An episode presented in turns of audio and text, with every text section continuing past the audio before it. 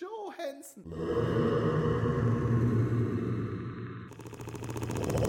Ich schlaf jetzt ein bisschen und ein bisschen träumen und dann komm doch bitte. Äh, Jonathan steht vor dem Mikrofon und ich sage, so jetzt machen wir einen Vulkanausbruch. What? Two! One, two, three, four! Jetzt?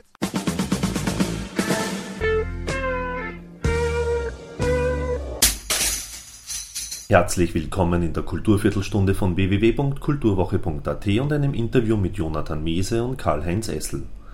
Der deutsche Shootingstar Jonathan Mese, der im Essel-Museum in Klosterneuburg bis 3. Februar 2008 mit der sehenswerten Ausstellung Fräulein Atlantis vertreten ist, Karl-Heinz Essel Junior, der die Soundinstallation zu dieser Ausstellung schuf, und Alfred Krontraff von kulturwoche.at trafen sich gegen Mittag des 20. September 2007 zu einem Gespräch.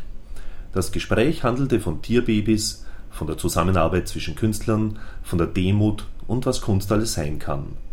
Am Abend desselben Tages eröffnete Jonathan Mese die Ausstellung mit einer mehr als einstündigen Spoken-Word-Performance, die ihn an den Rand der physischen Leistungsfähigkeit brachte und in der er an der Kunst lutsche wie an einem Lolli. Gute Unterhaltung wünscht Manfred Horak.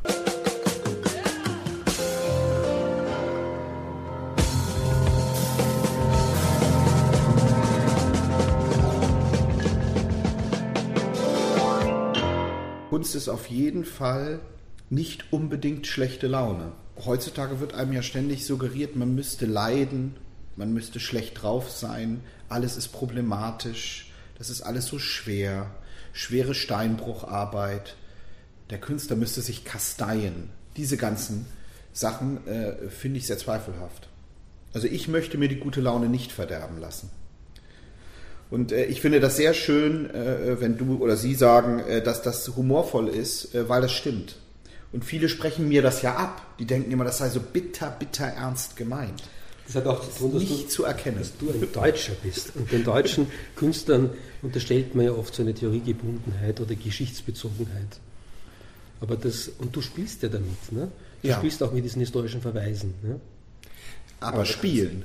Da kannst du sicher auch was sagen dazu. Wie war denn die Zusammenarbeit zwischen dem, dem Musiker und äh, dem bildenden Künstler?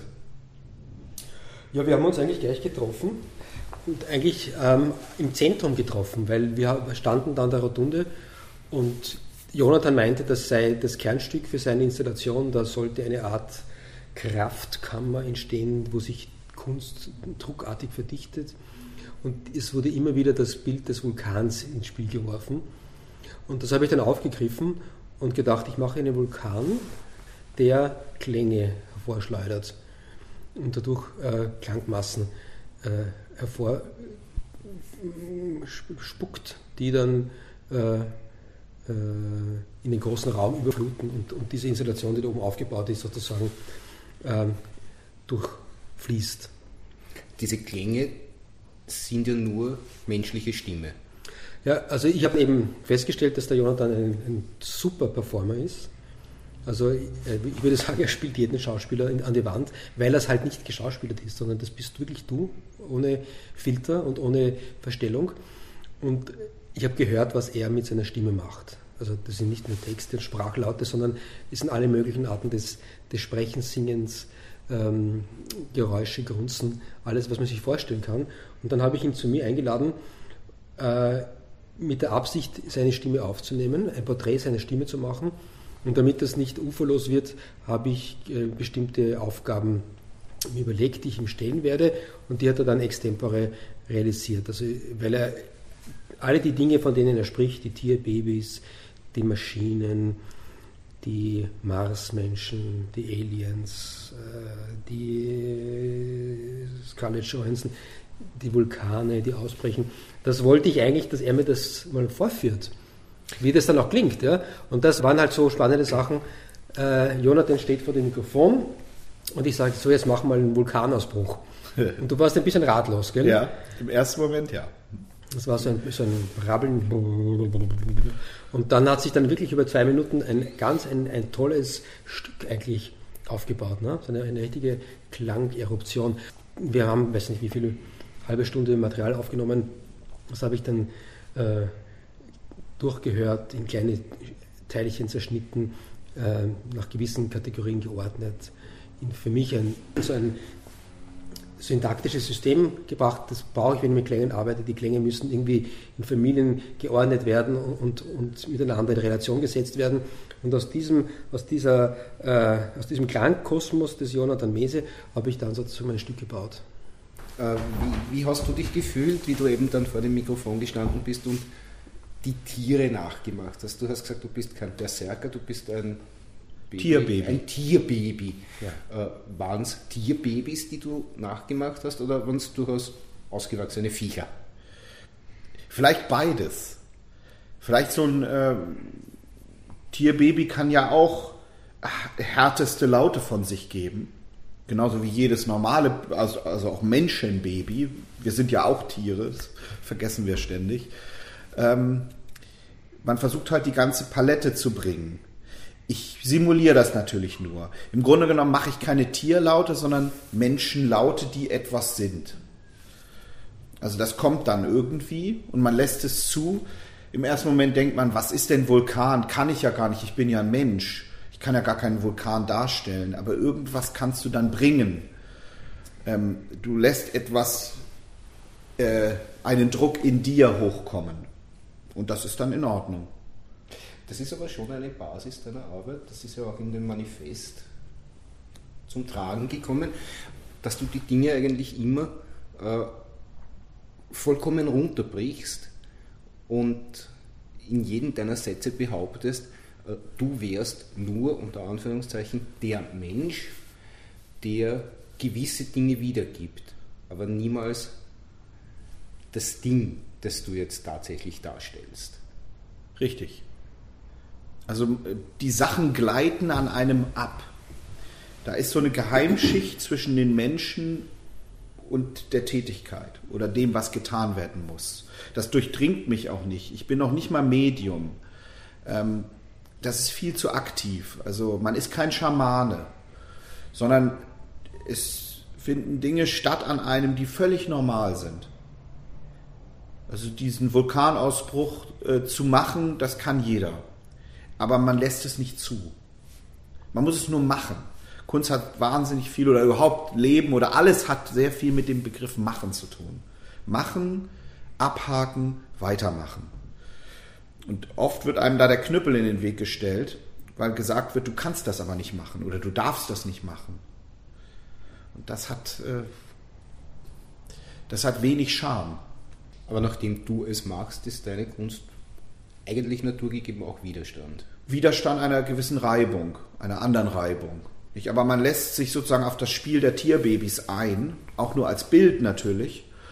Und äh, deshalb kommt jemand wie Scarlett Johansson auch ins Spiel, die halt ein Tierbaby-Mädchen ist. Und die steht halt für die Diktatur der Schönheit, aber ist ganz weit weg, ist wie so eine Flamme. Wenn man zu nah rankommt, äh, kann man damit auch nicht mehr umgehen. Deshalb immer auf Distanz halten.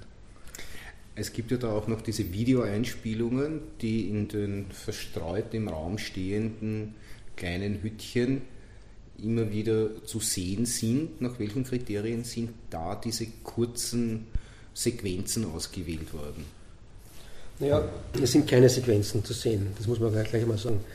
Das Video, das ist sozusagen die, die Umsetzung dieses Demutsgedanken der für Jonathan Mills eine Rolle spielt. Dass man als Subjekt loslässt und nicht alles in die Hand nimmt und alles bestimmt und jedes Detail. Ja. Das Video, was wir sehen, wird im Moment von dem Computerprogramm, was ich dafür entwickelt habe, generiert und wiederholt sich nicht. Es gibt keine, es gibt keine Loops, es gibt keine äh, Momente, die gleich sind. Und die Basis des Videos sind kurze Videosequenzen, die dauern zwischen 30 und 120 Sekunden, die im Zuge dieser Ausstellungs- Planung und Einrichtung entstanden sind. Die, äh, Jonathan Mese hat einen, einen, Dokumentarfilmer zur Hand, der ihn begleitet, der diese Videoaufnahmen gemacht hat, also sehr viele Stunden Video aufgenommen hat und ich habe die gesichtet und daraus äh, prägnante Szenen herausgenommen. Es sind insgesamt 49 Stück. Die werden jetzt mit einem speziellen Computerprogramm miteinander vermischt, dekonstruiert, verzogen, in verschiedenen äh, Geschwindigkeiten abgespielt, beschleunigt, verlangsamt, äh, zum Schmelzen gebracht. Das sind eigentlich alchemistische Prozesse, die auf die Videos angewandt werden. Und die Idee ist, dass letztlich alles das, was, was, was uns da interessiert in diesem Zusammenhang mit Fräulein Atlantis, sozusagen über die Videowelt noch eingeholt wird. Also Bilder zu sehen, die man sonst nie zu sehen bekommt, die im Moment entstehen, die auch gleich wieder weg sind, die man nicht an die Wand hängen kann. Und das Schöne ist, dass die, die Grundmaterialien für, für meine Videoinstallation hier bei uns entstanden sind. Das heißt, man sieht den Jonathan in seinem Treiben, in seinem Tun, man sieht wie sich die Installation mehr und mehr fügt. Man sieht die Hütten, die Schriftzüge und das alles in einer transformierten Weise. Das finde ich eigentlich besonders spannend. Da stellt sich aber eigentlich sofort die Frage, warum hast du immer einen Dokumentarfilm mit dabei? Speziell jetzt für diesen Ausstellungsort, für das Esselmuseum oder begleitet er dich immer bei all deinen Veranstaltungen? Also jetzt der Jan, der begleitet mich seit zwei, drei Jahren eigentlich ständig. Und äh, wahrscheinlich, weil er es möchte, vor allen Dingen, weil er die Notwendigkeit sieht. Das macht Spaß, es ist spielerisch, man ist nicht alleine und man nimmt nebenbei Sachen mit, die äh, ähm, wichtig und äh, lustig sind und die dann auch wieder verarbeitet werden können. Also man ist auch schneller, das ist natürlich auch Propaganda, aber gute Propaganda. Und ähm, man hat einen Gefährten. Und dann, das kann man sofort benutzen, das Material. Ist die Initiative zur Zusammenarbeit von dir ausgegangen oder ist er an dich herangetreten? Er ist eigentlich an mich eher herangetreten. Also das hat sich dadurch ergeben, dass er mich mal fotografiert hat aus seinem Job heraus. Und dann äh, ist eine Freundschaft entstanden und dann hat sich das so ergeben. Wie sich überhaupt immer alles ergibt. Und das ist das Tolle auch jetzt an diesem, äh, was wir beide hier gemeinsam gemacht haben. Ähm, man ding, gibt Dinge aus der Hand und sie werden sich selbst überlassen und sie gedeihen dann ganz prächtig. Meistens ist der Mensch nämlich äh, die größte Hürde in einem Spiel. Und wenn man sich mal zurücklehnt und einfach mal guckt oder das Ding sich machen lässt, dann passieren die meist die besten Sachen, die interessantesten Sachen, die genialsten Sachen und man ist völlig überwältigt. Ich glaube, wir haben uns da auf einer gemeinsamen Wellenlänge getroffen, weil mich ja das, wie du weißt, auch sehr interessiert. Ich bin auch Improvisationsmusiker und arbeite schon seit, seit vielen Jahren äh, an dieser Idee einer, einer, einer Musik, die keine Grenzen hat und auch keine zeitlichen Korsette. Und insofern war das eine quasi Liebe auf den ersten Blick. Also wir haben uns da auf dieser Ebene total verstanden. Ja? Und natürlich Sachen loslassen, äh, sagt sich leicht. Wie macht man es? Ne? Das ist ja die, die Schwierigkeit. Ne? Und ich muss sagen, dass ich einfach durch diese Zusammenarbeit und, und das, was da entstanden ist, auch zu Ideen gekommen bin, die vielleicht irgendwo schon einmal basal da waren, aber in dieser Form noch nie umgesetzt worden sind. Also für mich ist das eine der tollsten, interessantesten Arbeiten, die ich je gemacht habe, muss ich sagen. Ja? Und das, das äh, verdanke ich wirklich unserer Zusammenarbeit. Also durch seinen Input und die Reflexion auf das, was ich dann daraus gemacht habe, das hat sich dann eigentlich so aufgeschaukelt. Und ich bin gestern bis, noch, bis, bis gestern Nacht noch gesessen und habe die letzten äh, Video-Footages gesichtet und in das Programm eingebaut. Also was wir heute sehen, das ist äh, absolut äh, äh, top aktuell, wenn ich mal so sagen darf. Ja. Also die, die Beschriftung Fräulein Atlantis, die man jetzt im, im Saal sieht, wurde gestern Nachmittag gemacht. Ja vor laufender Kamera sozusagen. Heute sieht man sie im Video immer wieder auftauchen. Und das finde ich eigentlich sehr schön, dass dieser, dass dieser Bezug zu dem Aktuellen auch, auch, auch da drin noch vorkommt. Das ist, das ist für mich auch mal ganz wichtig. Also solange ich lebe, wird das passieren können. Dann kann ich immer noch selber Hand anlegen. Es wird aber auch weitergehen, wenn ich nicht mehr bin. Und das ist auch gut zu wissen. Also das finde ich zum Beispiel überhaupt kein Problem. Für viele ist das das Riesenproblem dass sie irgendwann mal weg sind. Aber das Spiel geht ja immer weiter. Und das merkt man hier an, diesem, äh, äh, an dieser Zusammenarbeit. Das Spiel fängt eigentlich erst an, wenn man wegguckt und äh, dann wiederkommt als Besucher. Wenn wir jetzt hier, sagen wir mal, in tausend Jahren wiederkommen und nichts würden wir machen, dann würde das Ding hier aussehen, das ist Wahnsinn. dann dann wäre es so spannend. Und so rechne ich das immer runter und auch hoch na, einiges wird ja für die Nachwelt erhalten. Die Musik zum Beispiel gibt es ja schon auf CD, die kann man, glaube ich, im Esselmuseum auch kaufen. Äh, wird es auch von dem Video einen Wird es auch das Video in irgendeiner Form zu kaufen geben? Also ich habe die Überlegung mit, mit der Galerie von Jonathan CFA, dass wir eine DVD machen. Die besteht einerseits aus, aus, die, aus der Performance, die heute Abend stattfindet. Äh, die wird sehr gut äh, gefilmt mit mehreren Kameras. Ähm, und einem, und, und dem, einem extra dafür gemachten äh, Video aus meiner Installation mit Surround Sound. Das ist eigentlich der Plan. Und äh, die Idee ist, dass wir eine, eine limitierte Auflage machen, nur wenige Stück, alles handsigniert und in einer kleinen, feinen Sonderedition. Also alles diese Sachen, die hier sozusagen im Rahmen dieser Ausstellung stattfinden, mit Jonathan, werden dokumentiert und sollten eigentlich auf diese DVD mit, mit reinfließen. Quack, quack, quack, quack, quack.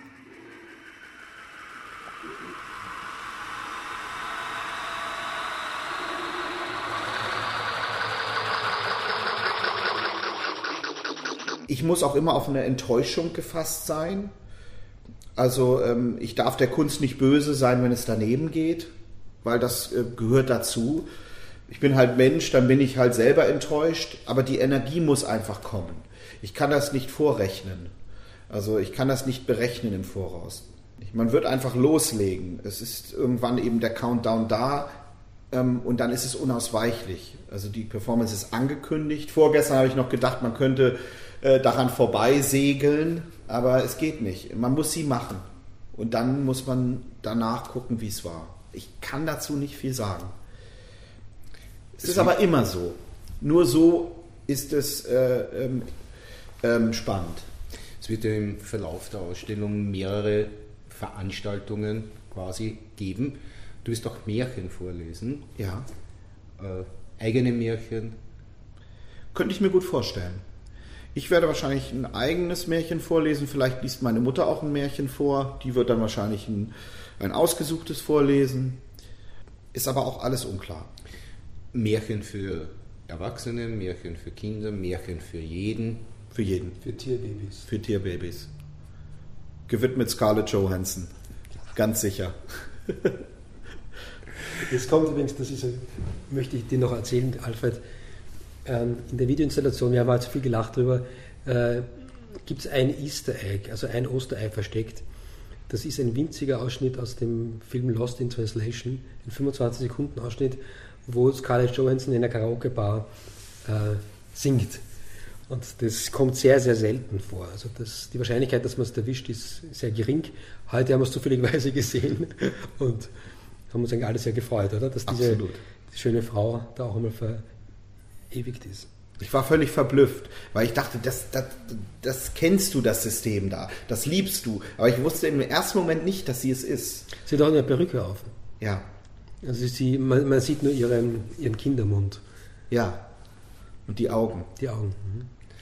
Da dieses äh, Video ja auch keinen Ablauf in dem Sinn hat. Es, es entwickelt sich ja immer wieder aus sich selbst. Wird dann das, was auf der DVD erscheinen wird, nachbearbeitet werden oder wird man da ganz einfach einen Teil dieser sich selbst entwickelnden Sequenz nehmen? Also ich glaube, wir werden einfach eine, eine gewisse Zeit aufnehmen und einen Moment rausnehmen, ungeschnitten, so wie es kommt. Das geht nicht, man kann nicht schneiden. Also Weil es fließt ineinander über, den Schnitt würde man sehen, also macht keinen Sinn. Man nimmt zwei Stunden auf, schaut das durch und sagt, von dort bis dort diesen Ausschnitt, den findet man gut den nehmen wir. Also es wird die einzige nur die Maschinenkreation ja, klar, absolut. auf der, auf der das, das ist schon so gestaltet und so, und so elaboriert, dass es gar keinen Sinn macht, dann noch irgendwas äh, Hand anzulegen. Ja? Das ist, finde ich, was man sieht, ist perfekt. Mhm. Muss nicht verbesserungsbedürftig. Vor der Abspaltung der ersten Stufe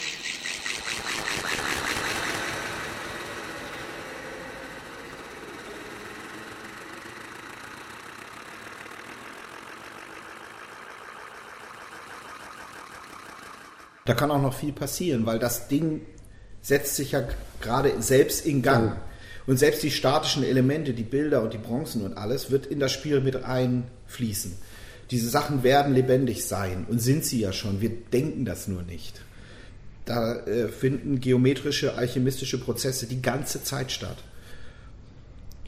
Wird sich an der Ausstellung selbst auch noch irgendetwas verändern? Wirst du noch einmal Hand anlegen? Wirst du umgruppieren? Ist es denkbar, dass so etwas auch noch passiert? Denkbar ist es. Indirekt wird es auf jeden Fall passieren. Ich werde jetzt gleich noch was machen. Bei der Performance wird wieder was anders sein. Und äh, auch durch die Zeit und die Sache selber wird sich was verändern. Weil das ist wie eine, ähm, wie eine große Maschine. Und da verändert sich immer irgendwas. Also die Druckverhältnisse verändern sich die ganze Zeit. Und diese Töne und die Videos haben eine direkte Auswirkung auf all das, was da stattfindet. Auch auf die Bronzen. Also auch, auch auf das Innenleben der Bronzen. Mit Sicherheit. Also das, wir, wir verstehen es nur nicht. Mhm. Wir haben dazu keinen, wir haben den Zugang verloren. Mhm. Wir hatten den bestimmt früher mal, aber. Die sind ja auch alle sehr originell betitelt. Äh, wie, wie entstehen die, die Titel der Bronzen? Sehr spielerisch. Man macht es, manchmal während des Machens kommt das Hauptwort zustande, dann macht man weiter, dann kommt irgend noch ein Adjektiv oder eine Titelbezeichnung. Also sagen wir mal, man hat das Wort Mädchen, dann kommt Vampirmädchen, dann kommt Vampirmädchen Moose, dann kommt Vampirmädchen des Scarlett Johansson, dann kommt Vampirmädchen Moose des Scarlett Johansson in der Sonne der Demut. Und da sagt man ja wunderbar, fertig. Also es ist so, das kommt einfach. Man denkt nicht lange nach. Entstehen so auch die Sätze, die die Ausstellung begleiten? Ja. Alles entsteht so. Also für mich war das toll zuzusehen, wie, wie die Ausstellung entstanden ist. Also am Anfang gab es das Gerüst in der Rotunde, dann gab es dann die Haut drüber, dann war die Maschine da, da kam Jonathan und hat begonnen äh, zu malen, aber das Malen war ja schon Performance. Ja. Das war das Irre. Ich, ich bin am Sonntag vor einer Woche gekommen und stehe an der Rotunde und sehe, wie Jonathan Texte deklamiert und dabei einen Pinsel schwingt. Und den Pinsel eigentlich so wie, wie ein Schwert durch die Luft peitscht und damit die Leinwand berührt. Und plötzlich war die Leinwand rot. Ja? Normalerweise denkt man sich, dass der Maler dann mit einem Konzept kommt, vielleicht einen kurzen Abriss, was er machen will, mit kleinen Vorzeichnungen und dann beginnt seine Arbeit zu machen. Nein, das war eine Performance. Und aus der Performance entstand die, Ausmaler, die Ausmalung der Rotunde. Und dann hat sich eben so nach und nach alles aufgebaut. Dann kamen dann die Bilder, die Gussfiguren, die sind gerade erst fertig geworden, aus Berlin ange, angekarrt.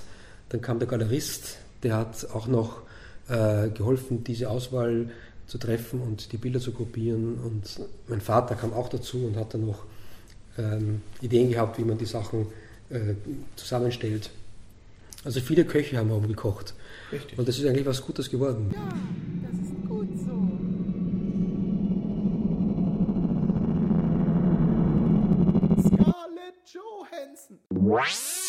Somit sind wir auch schon wieder am Ende der Kulturviertelstunde angelangt.